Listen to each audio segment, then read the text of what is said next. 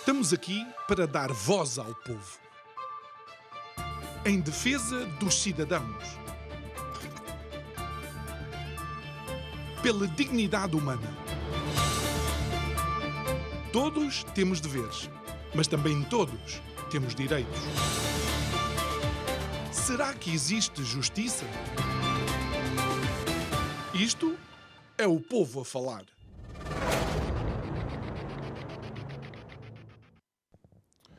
A floresta tem sido, nos últimos anos, sinónimo de abandono e incêndios. E se, de alguma maneira, os custos económicos e ambientais, apesar de elevadíssimos, podem ser mitigados ou são, de alguma forma, recuperáveis, ainda que a muito longo prazo, a destruição de vidas, a destruição de famílias, a destruição de populações, inclusive a destruição de bombeiros quando combatem os incêndios, essas perdas, sim, são completamente irrecuperáveis. Boa noite, o meu nome é João Nuno Pinto isto é o Povo a Falar. Estou consigo de segunda a sexta-feira, neste mesmo horário, emissão em simultâneo, Curiacos TV, Rádio Vida 97.1 e o tema deste mês é a maioria. E como é que podemos enquadrar a maioria no uh, dia de hoje? Olha, a maioria do território português é floresta. E também posso dizer que a maioria de nós já ouviu ou se calhar até viveu bem próximo um incêndio florestal. Mas voltemos à realidade portuguesa. A resposta à pergunta como é que um país com a nossa dimensão sofre tanto com os incêndios não é de facto a mais simples das respostas. Equacionamos aqui uma série de fatores, sei lá, a desertificação, o próprio abandono, o êxodo populacional. No fundo, são todas peças que fazem parte de um puzzle que é a realidade da floresta em Portugal. É um puzzle complexo, mas que é possível resolver. Tem que existir vontade política e de uma forma como jamais foi vista. Oh, espera lá, deixe-me lá recordar dois momentos em que houve vontade política e dinheiro para resolver alguns assuntos. Já sei, olhe, o Fundo de Resolução dos Bancos, quando foi preciso dinheiro para a má gestão dos bancos em Portugal, ou ainda, espera lá, os, as dezenas de milhões de euros que são colocadas na Companhia Aérea Nacional. Uma clara demonstração de que, quando há vontade política, há dinheiro para, de alguma forma, resolver os problemas. Digo eu que não percebo nada disto.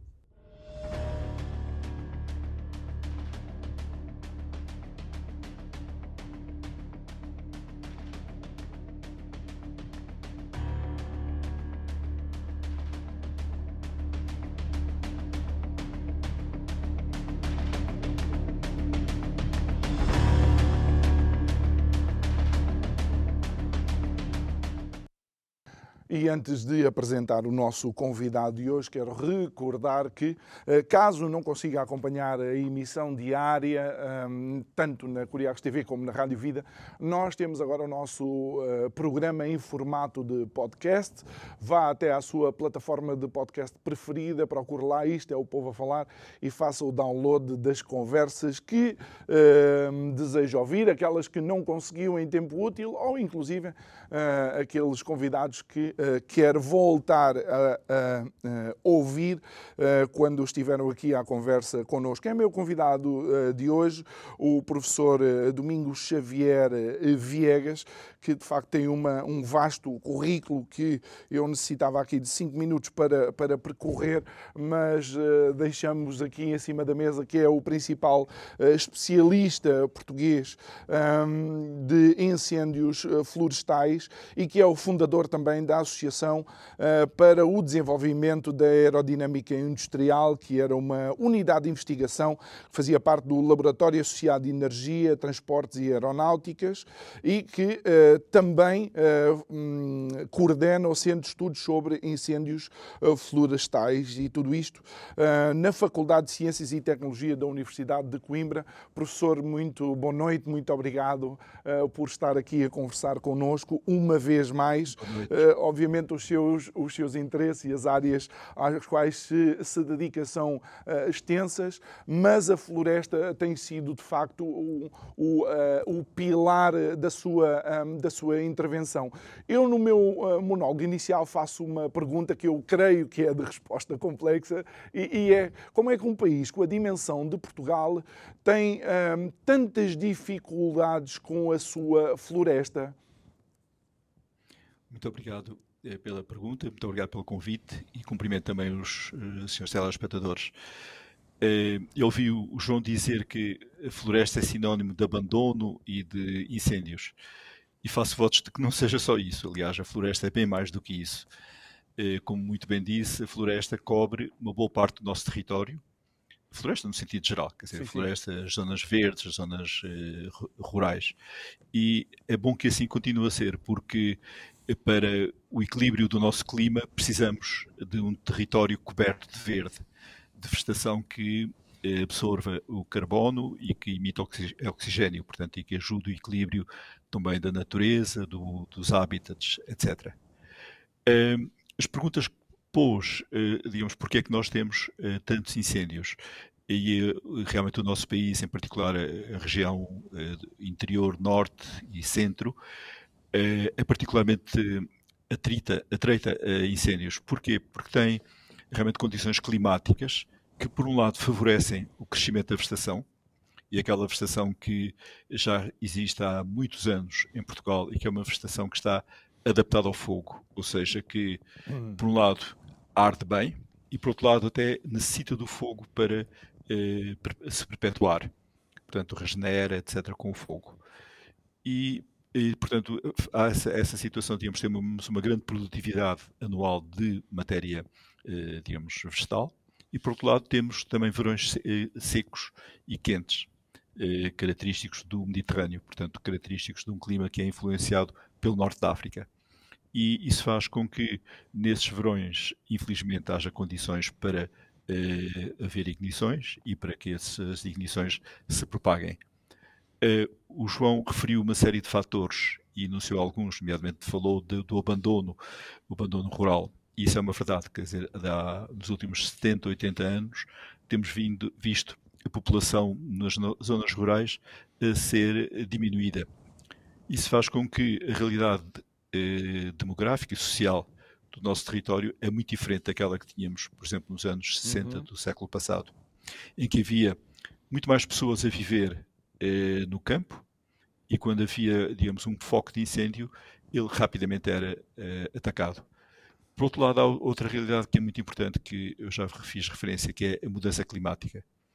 A temperatura tem vindo a subir e esse aumento de temperatura média traz consigo também outras coisas. Por exemplo, tem havido também uma redução da precipitação aqui na, na nossa uh, zona, na nossa região, nossa região.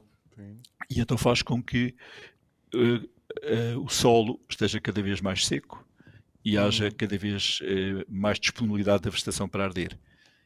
E o que verificamos nas estatísticas é que os incêndios está, têm estado a ser uh, condições para ser cada vez maiores. Ou seja, do, ao longo dos anos estamos, estamos, a ter incêndios maiores e mais graves. Hum, ou seja, não é, não é só uma questão de frequência, é a intensidade uh, uh, desses incêndios. É verdade, é verdade. E, e já que fala de frequência, frequência eh, quer dizer, corresponde ao, ao, número de ignições, Sim. ao número de, pessoa, de, de, casos que nós temos por ano. Felizmente, eh, por também eh, efeito de várias eh, eh, circunstâncias, o número de ocorrências tem vindo a diminuir. Nós notamos isso, lá, ao longo, do modo consistente, ao longo dos últimos 5, mesmo direi 10 anos, que o número de ocorrências que temos no, ao longo do, do ano tem sido cada vez menos. Mas isso não tem impedido a que, em alguns dias em que as condições meteorológicas são propícias à propagação do fogo, basta que haja relativamente poucas ocorrências que se tornem, digamos, em grandes incêndios para que o sistema de combate fique eh, assoberbado, para não tenha capacidade uhum. para resolver todos os problemas e podemos ter eh, situações eh, catastróficas, como aconteceu em alguns anos, não, não muito longe de nós. Sim, Felizmente, 2000... os últimos três anos têm sido bons. Sim, sim, sim. Os últimos três anos têm sido relativamente eh, de paz, não é? De alguma paz relativa, é apesar dos incêndios em Mação, e alguns incêndios assim mais. No Algarve, o Exatamente. tivemos um. Mas, mas professor, deixe-me deixe lançar-lhe aqui uma, uh, duas questões. Primeiro, uh, é que eu recordo-me que, o, inclusive, é o Tribunal de Contas diz que a política de defesa de, uh, da, da floresta e, e, da proteção da floresta já apresenta fragilidades estruturais. E, do meu ponto de vista e de outros jornalistas e também analistas, um dos grandes problemas em Portugal tem muito que ver com as alterações estruturais. Uma alteração estrutural não é uma série de políticas pequeninas que maquilham o que quer que seja. Quando se fala em alteração estrutural, fala-se numa mudança de paradigma, aqui neste caso, da relação com a floresta.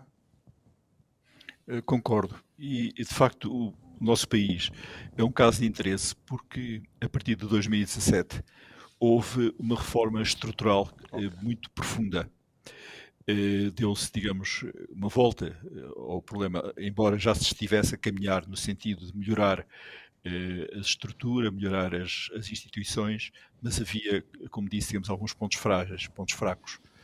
Eu aqui devo fazer justiça, digamos, ao papel de uma entidade, que é a AGIF, portanto, uma entidade que foi criada junto do Primeiro-Ministro, junto da presidência do Conselho de Ministros, que tomou sobre si o papel de pôr um pouco de ordem na casa pôr, digamos, a criar, digamos, uma estratégia, criar um plano, criar um programa e pôr as instituições, eh, de certo modo, a trabalhar no mesmo sentido. Hum. Eu eh, fui e continuo a ser crítico, digamos, do modo de atuar desta agência e entendo, digamos, que o modo como tem realizado as coisas, embora haja resultados positivos, creio que poderia ter sido diferente e mais eficaz. Mas temos que reconhecer que, na verdade, eh, digamos, há uma outra visão do país.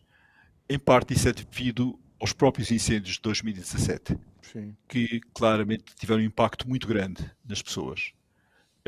A população sentiu que o que aconteceu nesse ano, digamos, pode voltar a acontecer, mas que não podemos ter, digamos, as mesmas consequências.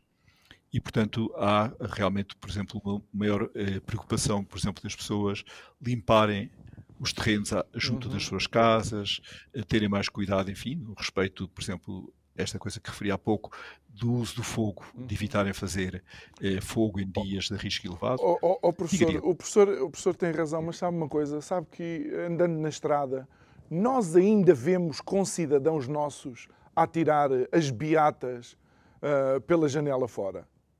Eu, eu, eu nem acredito. Eu, quando vejo uma coisa dessas, dá-me vontade de, com o meu carro, provocar logo ali. Bem, não vou dizer o que é que dá vontade, mas eh, perante estas coisas, por vezes torna-se quase inglório o esforço de todos, não é? Isso é verdade. Mas eu creio que temos exatamente que continuar a trabalhar para sem, sem desalento, sem desistir, sabendo que o caminho, enfim, é longo, mas que se estão a dar passos nesse sentido. Eh, eu posso dizer que tive uma iniciativa na semana passada de organizar um, um, seminário, que foi um seminário internacional, embora os oradores fossem só portugueses, em que convidei os responsáveis, os representantes de cada uma das cinco principais agências que estão a, a tratar da gestão dos incêndios em Portugal, para explicar eh, aos nossos colegas, pronto, investigadores de um projeto uhum. europeu e pronto, muitas outras pessoas, muitos outros cidadãos que participaram neste seminário, o que é que o país está a fazer, o que é que já se caminhou, eh, eh, o que é que foi diferente e o que é que falta fazer. Eu julgo que foi um seminário muito bem sucedido, porque deu uma ideia a, a quem não nos conhece, eh, e mesmo aos portugueses, digamos, sobre o que é que se está a fazer em Portugal, o que é que se tem feito para ter uma visão geral do problema para pôr realmente as equipas, as instituições, os responsáveis a falar uns com os outros.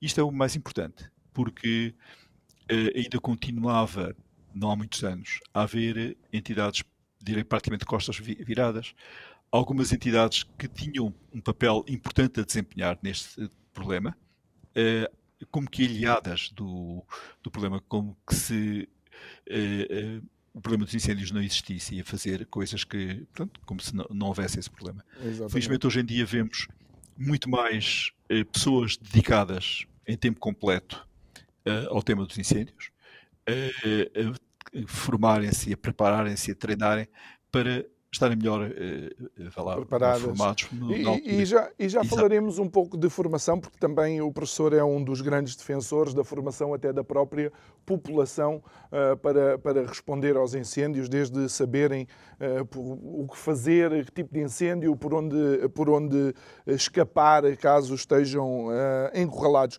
Mas eu queria lhe colocar aqui uma situação. Se é verdade que muitas vezes os incêndios dependem de coincidências, ou seja, naquele dia há uma série de coincidências que se dão para provocar o incêndio. Também é verdade que nós estamos numa época de forte seca em Portugal. Apesar do mês de abril, o famoso abril águas mil, ser, vai ser um mês de uh, grande hum, pluviosidade, um, os riscos este ano podem ser substancialmente diferentes dos dois últimos anos.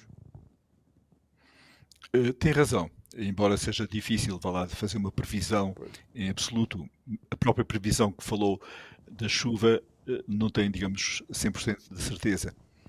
O que nós sabemos é que, como íamos, por exemplo, até ao final de, do mês de fevereiro, tínhamos uh, muito pouca chuva. Eu registro uh, os dados aqui de Coimbra, que para mim são bastante indicativos do que é que se passa, pelo menos aqui nesta região e, de certo modo, no país. No mês de fevereiro caíram 8 9 milímetros de chuva em Coimbra, o que é pouquíssimo. Para termos uma ideia, em março, eh, neste tempo que levamos do mês, já caíram 70 milímetros. Realmente as coisas estão a melhorar e pode ser que recuperemos o ano hidrológico, para, eh, não digo para condições normais, mas perto disso. Nós temos acompanhado a situação noutros anos e verificamos que anos que começam como estava este ano, muito seco, são anos que te, em que ocorreram situações catastróficas, hum. portanto, grandes áreas ardidas. Eh, por outro lado, se eh, chover, como está indicado, pode acontecer que eh, tenhamos essa situação mais próxima do ano normal e que as coisas melhorem. Ou seja, que haja maior umidade no solo, que eh, se for chuva, portanto, cai em abril ou maio mesmo, eh, persiste essa precipitação, melhor dito, persiste essa umidade no solo ao longo do início do verão e podemos ter um ano normal. Portanto, é um pouco difícil de falar ou de dar, digamos, qualquer indicação eh, certa. O, melhor dito, o, o, que direi é que se continuássemos como estávamos até o final de fevereiro, então as coisas eram muito más. De certeza, Agora de certeza que iam ser. Muito bem. Uh, professor, uh, relativamente àquilo que, que nós falávamos sobre a formação uh, dos próprios, das próprias populações e utilizando uma área que o professor também gosta muito, não é? Que tem a ver com a aviação, se existem situações que são treinadas, é por exemplo situações de emergência, seja por parte das tripulações de cabine, seja por parte mesmo uh, por exemplo, dos, uh, ah, um, dos pilotos em simuladores, a simulação faz parte uh, constante da formação e da preparação desses profissionais. Não seria interessante também em populações de zonas de risco e os próprios profissionais estarem em constante formação, simulando situações catastróficas? Eh, tem toda a razão. Eh, em relação ao risco de incêndio, isso é aplicável. Embora aqui temos uma circunstância um pouco diferente, é que os incêndios podem ocorrer de maneiras muito diferentes. Pois. Por exemplo, se houver um sismo, nós sabemos qual é o efeito que ele tem.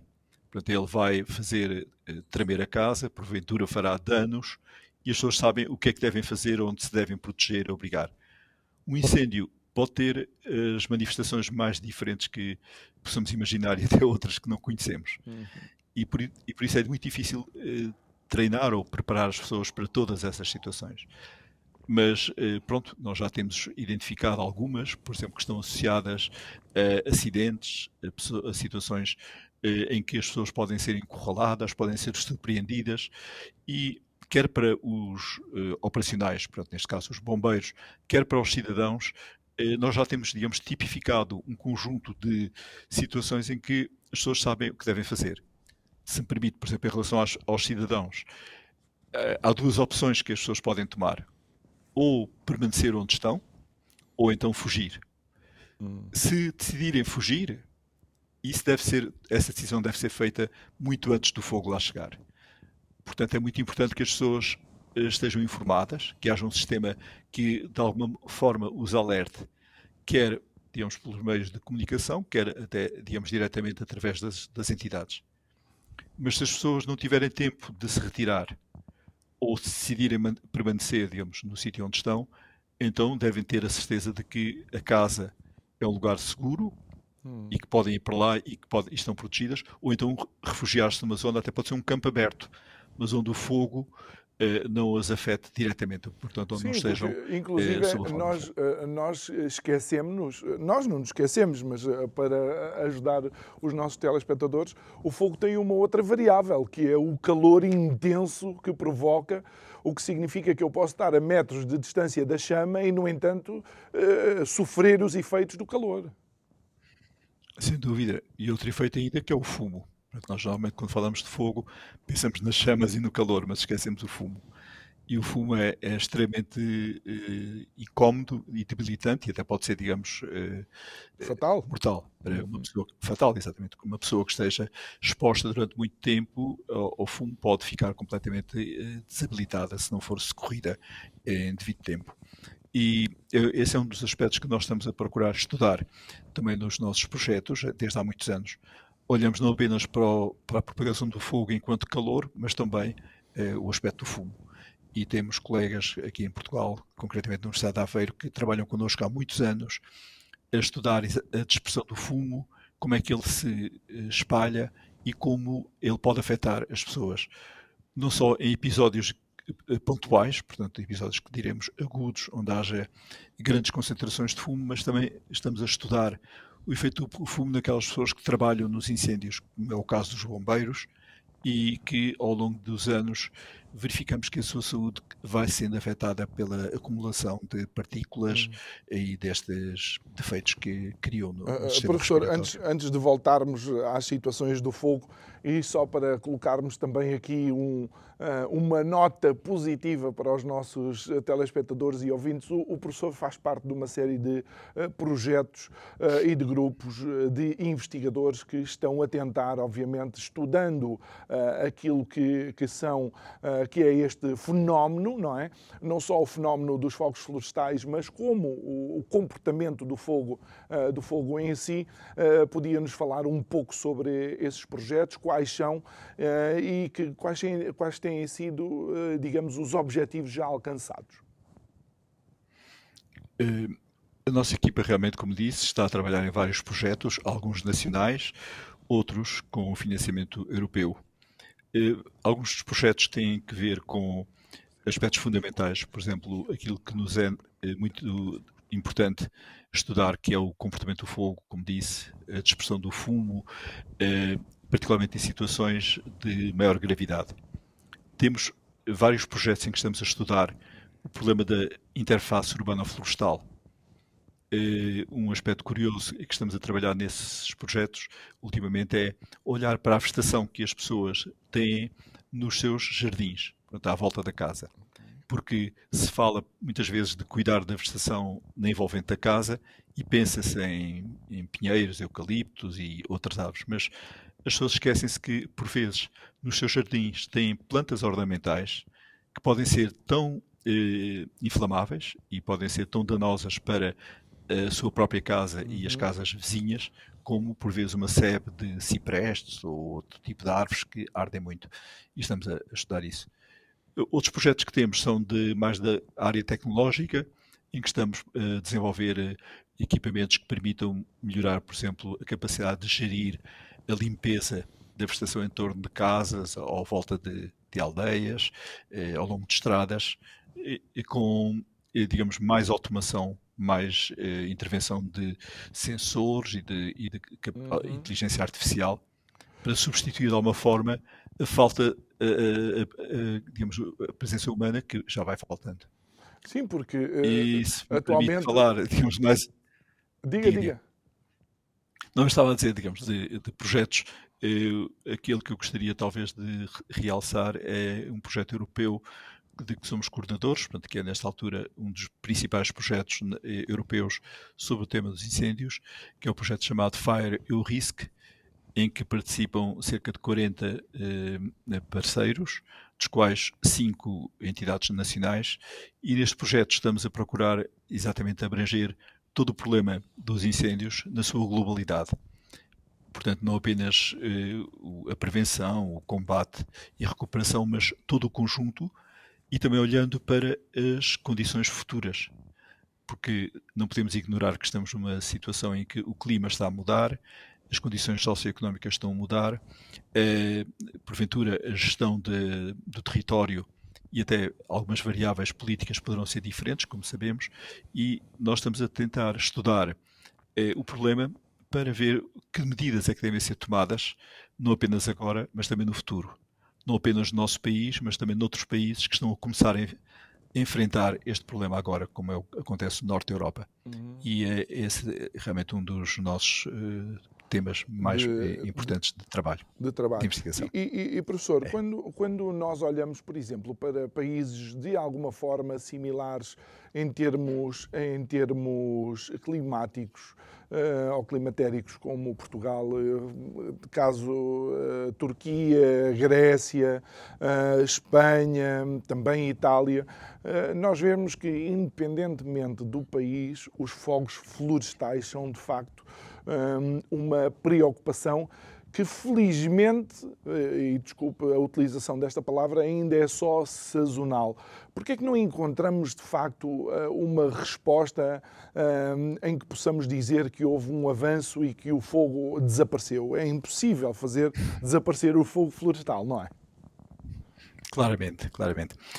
Falou desse aspecto sazonal e nós costumávamos estar habituados, digamos, a uma um período de incêndios que no nosso país era eh, essencialmente os meses de julho, agosto e setembro. Mas o que se está a verificar é que esta época, por assim dizer, dos incêndios está a ser alargada cada vez mais. Uhum. E estamos a ter, em alguns anos, eh, períodos ou dias de incêndios eh, antecipados ou atrasados. Por exemplo, incêndios em, em maio abril, e, ou, ou então em outubro ou, ou novembro outubro, mesmo. Depois. Exatamente. E isso que, que estou agora a dizer é o que se está a verificar também noutros países, como referiu. Uh, o ano passado, por exemplo, tivemos incêndios muito graves uh, na, Austra... Perdão, na, na, na Turquia, Turquia, na Grécia, no norte da, da África. E, e, precisamente neste projeto europeu, nós recentemente fizemos um seminário em que apresentámos os resultados de uma análise que fizemos dos principais incêndios de, de 2021. Hum e felizmente o nosso país não foi o ano passado tão afetado, mas outros países sim foram bastante afetados. Oh, oh, Aliás, oh, tem acontecido diga, uma coisa diga. curiosa. Uh, anos em que o leste do Mediterrâneo, neste caso a Turquia, a Grécia, são mais afetados, de um modo geral, a parte ocidental, portanto a Península Ibérica, tem sido menos afetada e vice-versa. Portanto, historicamente tem acontecido isso certamente terá a sua justificação do ponto de vista lá, físico e climático, mas é, a estatística uhum. também, digamos, comprova isso. É que, e o é ano passado nós... tivemos incêndios muito graves. Nós embora, não sendo, graves, nós, embora não sendo um país totalmente uh, mediterrâneo, não é? Uh, porque toda a nossa uhum. costa ocidental é atlântica, o, o clima, de uma forma geral, é um clima mediterrâneo. É, é, como eu disse ao princípio, tem influência do Mediterrâneo, em particular, digamos, do, do Norte da África, portanto, quando recebemos esses, eh, esses eh, correntes eh, hum. quentes que vêm do, do deserto. E também poeira, como centro. vimos a semana passada, não é? É verdade, exatamente, ou do centro de, de Espanha. E isso faz com que tenhamos o, a pior situação. Portanto, temos a, a, chuva que vem do Atlântico, que faz crescer a vegetação, e depois ah. temos o calor que a seca e a faz uh, permite arder. é, essa é uma das razões pelo qual o país é dos piores em termos de incêndios. Portanto, não é apenas uma situação que tenha que ver com as condições humanas, que poderá ter, mas é, temos condições que nenhuma outra região da, da Europa se calhar tem é como nós. Professora, mas a nossa vegetação também é eh, de alguma forma diferenciada. Há, há de facto eh, uma acentuada discrepância entre aquilo que é a zona centro-norte e depois eh, o sul de Portugal. Sim, é verdade. Portanto, no centro e norte nós temos enfim, dominância do pinheiro e do eucalipto e pequenas propriedades temos um terreno muito eh, com uma orografia complicada, portanto, com declives eh, importantes. No sul temos outro tipo de propriedade, embora haja também eucaliptos, há, há, grandes eucaliptais, mas a propriedade é mais dominada pelo sobreiro. Há grandes propriedades, eh, portanto, há mais capacidade económica para gerir a propriedade, limpá-la, portanto, o, o território acaba por ser mais produtivo do ponto de vista económico e então eh, acabamos por ter uma gestão completamente diferente do, do território. Embora, eh, do ponto de vista climático, o sul até poderia ser mais propício pois. aos incêndios, e realmente acontece, mas eh, as ocorrências de, de, incêndios são menores e, portanto, há mais condições para os eh, combater os incêndios eh, quando eles ocorrem. Portanto, não há, digamos, a mesma perigosidade que encontramos no centro e no norte do, do país. E, portanto, há um conjunto de fatores, como disse, que em parte a vegetação e em parte, digamos, as condições de gestão do território. Uh, professor, e antes... Mas se me permite, eu gostava de salientar uma coisa. Saliente. Uh, a presença, digamos, de eucalipto, em nossa opinião, não temos nada contra o eucalipto e reconhecemos que é uma espécie que traz muita riqueza ao nosso país, mas temos que verificar que, em relação à propagação dos incêndios, a sua presença, digamos, traz condições muito graves, eh, digamos, para a intensidade dos, dos, incêndios, para a projeção de partículas e, portanto, para a sua rápida propagação. Admito que os territórios eh, cobertos de eucalipto que são bem geridas, portanto, as plantações que são, digamos, limpas e tratadas, do modo geral, têm menos eh, suscetibilidade portanto, uhum. e, e, são, digamos, menos propícias a, a, que haja fogo. Mas quando as condições são graves, essas também ardem e se ardem, eh, trazem condições, digamos, claramente eh, mais perigosas para o território. Oh, oh, oh, professor, e como a nossa preocupação Diga, eh, Em relação, em relação ao eucalipto, nós acabamos por uh, ter que abrir aqui a conversa também, uh, no fundo, para aquilo que é as condições económicas de muitas populações no, nosso, no nosso país, onde a única forma que algumas dessas populações ou algumas dessas pessoas têm de ter alguns recursos é precisamente plantando eucalipto. Creio que não estou a dizer nenhuma barbaridade. Eh, eu admito que sim, mas também eh, devo dizer que deve haver outras alternativas e certamente haverá. Eh, nós estamos a estudar, aliás, a trabalhar num projeto em que estamos a olhar para a transformação da paisagem aqui na região centro, para já num território relativamente limitado, por exemplo, concretamente é o território onde percorreu o incêndio de Pedrógão de 2017, que foi, foi, onde se desenvolveu esse incêndio. E estamos a procurar, eh, com colegas de outras equipas, de outras instituições, que olham para esse aspecto da viabilidade da vegetação, também do ponto de vista eh, a possibilidade de substituir algumas espécies por outras, portanto, criar aquilo que se chamam mosaicos, criar corredores ecológicos, criar zonas com espécies, digamos, mais resistentes à propagação do fogo, em que se consiga, de facto, criar, eh, pelo menos a médio e longo prazo, condições para que haja eh, menos incêndios graves. E esse, essa proposta passa também pela redução da presença do eucalipto, portanto, para reduzir claramente, digamos, a percentagem de eucalipto no território, sobretudo em algumas zonas. E a nossa proposta, o nosso, o nosso trabalho mostra que essa solução eh, é viável. Presumo que é viável, é viável do ponto de vista económico também. Uhum. Portanto, não, não será, não, eh, não tornará as pessoas dependentes de apoios ou de subsídios portanto, a médio e longo prazo, outra, algumas espécies que existem e que são de outro país uh, também são rentáveis do ponto de vista económico. É claro que demoram mais tempo, um pouco mais de, uh, de anos para produzir rendimento, mas se conseguir equilibrar esse, esse processo com outras culturas, com outras uh, plantações e se for, digamos, gradualmente, estamos convencidos que se consegue modificar a paisagem e criar, digamos, um território que seja mais resistente uh, ao, ao, ao, fogo. ao, fogo. E, professor, essa sua, essa sua proposta do grupo de trabalho é interessante porque o professor defendeu numa conferência, creio eu, na uh, Lausanne, uh, que uh, pode-se ajudar a floresta fixando populações em zonas remotas de floresta. Eu estou convencido que sim, porque é claro que não podemos ter a, a veleidade, digamos, a ingenuidade de pensar que vamos ter na, na, nos meios rurais o mesmo tipo de, de, população e o mesmo número claro. de pessoas que tínhamos nos anos 60 ou 50 do século passado. Mas não podemos aceitar que a floresta e os territórios interiores rurais sejam uma zona a abandonar, uma zona a deixar sem pessoas, porque no nosso país eh, as pessoas fazem parte dessa paisagem. E se não tivermos as nossas aldeias, eh, que são, enfim, tão citadas, são tão procuradas, eh, habitadas portanto, com pessoas, teremos um país diferente, uma paisagem diferente, que não será a nossa. Nós verificamos que, inclusivamente, estrangeiros, até uhum. pessoas, enfim, com alto nível de vida, procuram o nosso país e procuram esses, esses territórios para viver lá.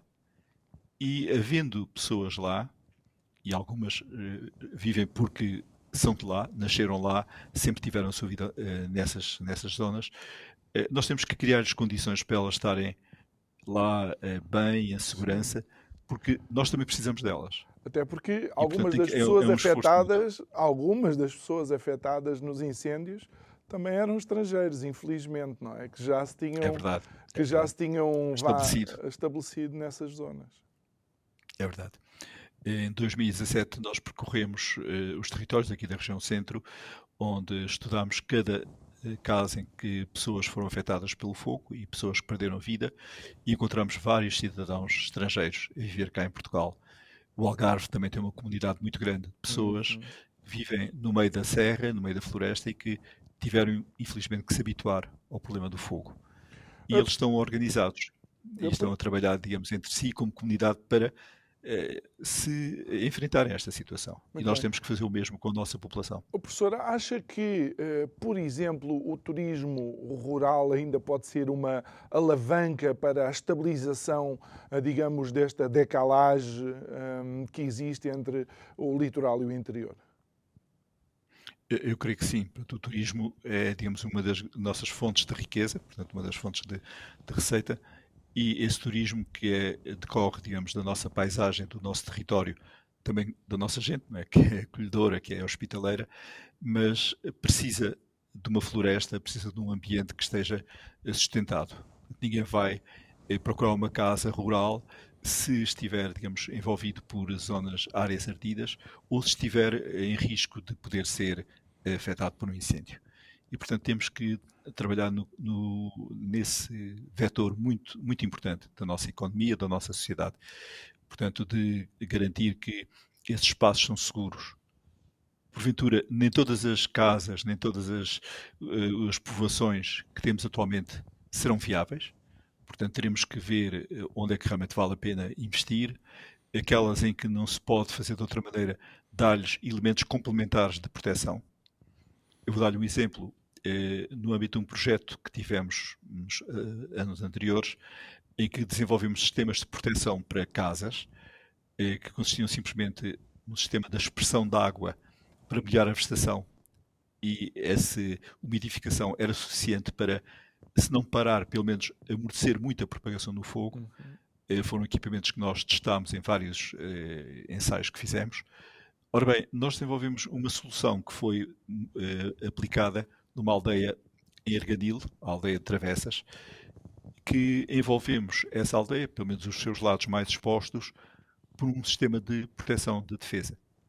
E, portanto, esse, temos, temos notícia de que nos dois, três anos em que esse sistema tem estado instalado, felizmente nunca foi preciso, mas foi suficiente para eh, pessoas que compraram casas na aldeia ao saber que estava protegida.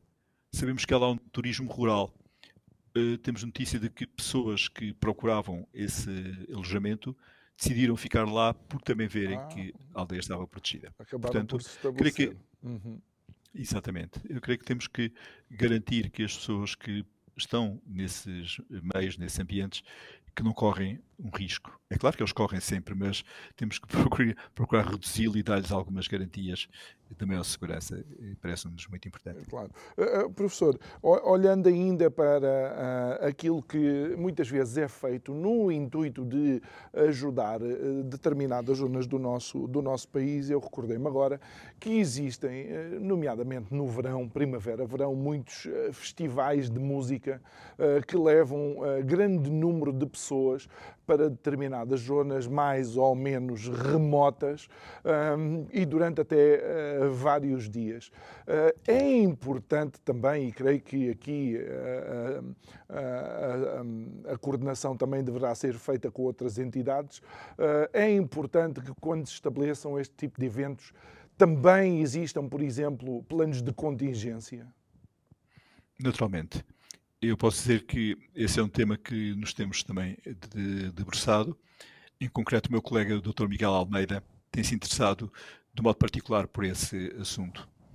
Começámos por eh, pensar nos parques de campismo, que são zonas onde, em permanência, durante o verão, há centenas ou milhares de pessoas que vivem no meio do, da floresta e, portanto, podem estar sujeitas ao incêndio rural e, portanto, já tivemos exemplos, eh, não só no nosso país como no estrangeiro, de situações em que essas pessoas correm riscos.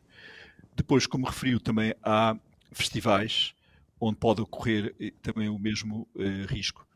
Todos temos presente o, o exemplo do Festival Andanças, em que um, um, foco de incêndio destruiu um parque de ah, estacionamento. Pois foi, pois foi. Cerca de 200, 200 viaturas. Felizmente não causou outros danos, mas poderia, enfim, eh, noutras circunstâncias, as coisas ser diferentes.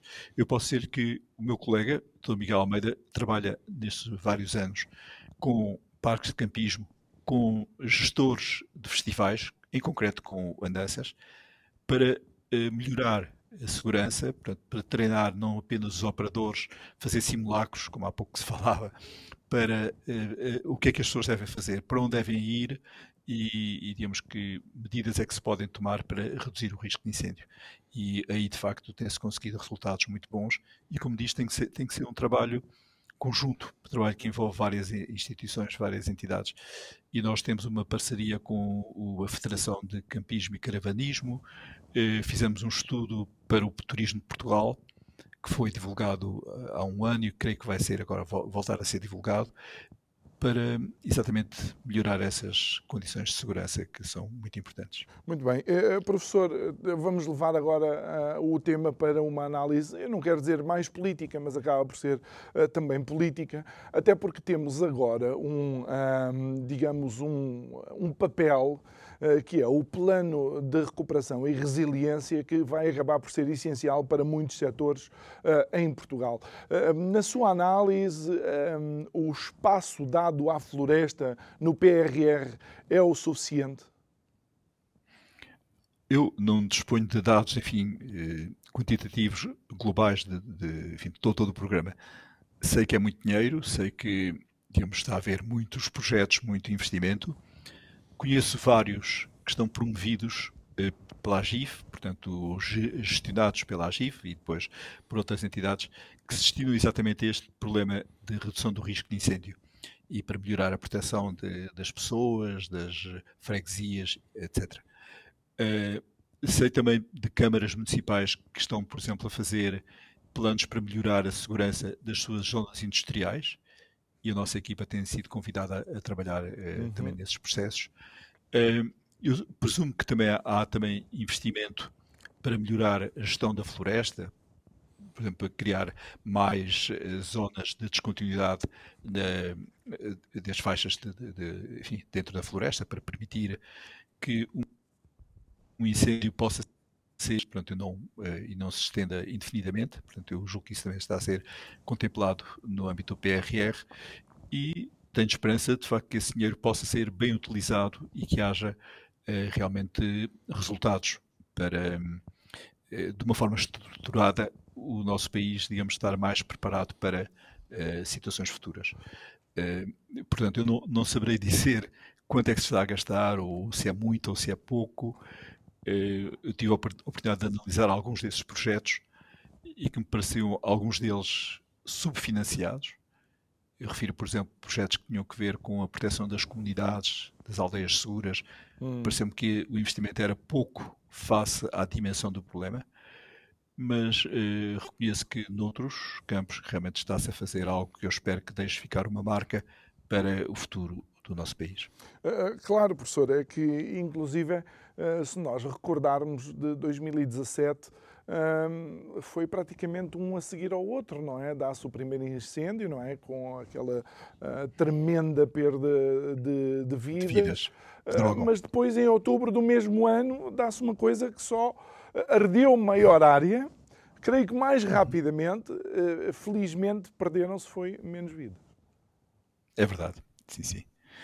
Eh, como, como, acabou de dizer, portanto, em junho, no dia 17, no incêndio de Pedrógão, numa área relativamente pequena em poucas horas, perdemos 66 pessoas. E em outubro, três meses depois, é, numa área bastante maior, com um fenómeno que era completamente enfim, invulgar, que é aquele uh, ciclone, o Ofélia, tivemos muitos grandes incêndios que durante também várias horas queimaram uma área de mais de 200 mil hectares e acabaram por matar, salvo erro, 51 pessoas. E, e, e, portanto, isso foram eventos, como falava há pouco, que resultaram de uma série de coincidências, uma série de fatores que, alguns deles pouco conhecidos ou pouco comuns, mas que não são completamente eh, raros, ou seja, uhum. eh, na, na, no sistema de mudança climática em que estamos, tudo leva a crer que possam ser eh, cada vez mais frequentes. Mais frequentes. E, e professor, e, é... nós estamos a entrar agora nos últimos três minutos. Vou pedir ao professor eh, que desenho é que pode ter a nossa floresta. Como é que a nossa floresta pode ser desenhada de forma a que os incêndios não sejam, primeiro, não tão frequentes ou, se acontecer, sejam uh, menos impactantes? Ora, eu não sou propriamente um engenheiro florestal, mas no sentido de, da prevenção dos incêndios, que é o que me está a perguntar, eu direi que, por um lado, é desejável que o nosso território esteja coberto de vegetação, portanto, esteja coberto de verde, mas é desejável também que não seja uma, uma extensão contínua de monoculturas. Portanto, devemos ter mosaicos, devemos ter uma diversidade de vegetação com descontinuidades até mesmo físicas, portanto, zonas onde não haja uh, vegetação, pelo menos que arda ou que possa criar dificuldades ao combate, e, e, portanto, essencialmente é isso. Portanto, nós tenhamos uma floresta que, por um lado, seja sustentável do ponto de vista económico, portanto, uhum. que eh, gera riqueza, mas também para aqueles que a exploram, para aqueles que vivem nela, não apenas para outros que a exploram de longe, mas depois que dê também condições de eh, defesa e que permita, eh, em caso de situações piores, não só parar o fogo, como, sobretudo, não pôr em risco a vida das pessoas. Eh, é suposto também, cada vez que algum de nós vai para uma zona de floresta, sermos, para além de cidadãos responsáveis no nosso comportamento, também devemos estar alerta, uma vez que dois minutos de uma indecisão pode ser tarde demais? Claramente. Cada um de nós deve ter realmente o apoio das autoridades, portanto, as autoridades que têm mais informação, mais recursos que nós tem a obrigação de nos informar e de nos alertar, e é muito importante que haja eh, esses alertas, porque podem salvar muitas vidas, mas cada cidadão tem que também saber, quando está sobretudo em dias de risco elevado em zonas de, onde possam, suscetíveis, digamos, de incêndio, saber o que fazer.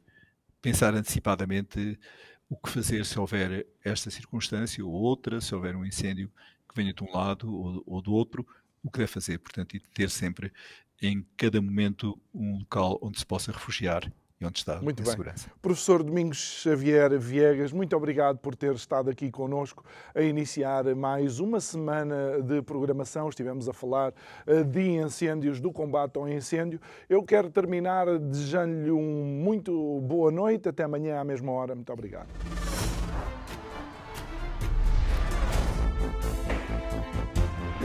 Não, não, eu estou-me a...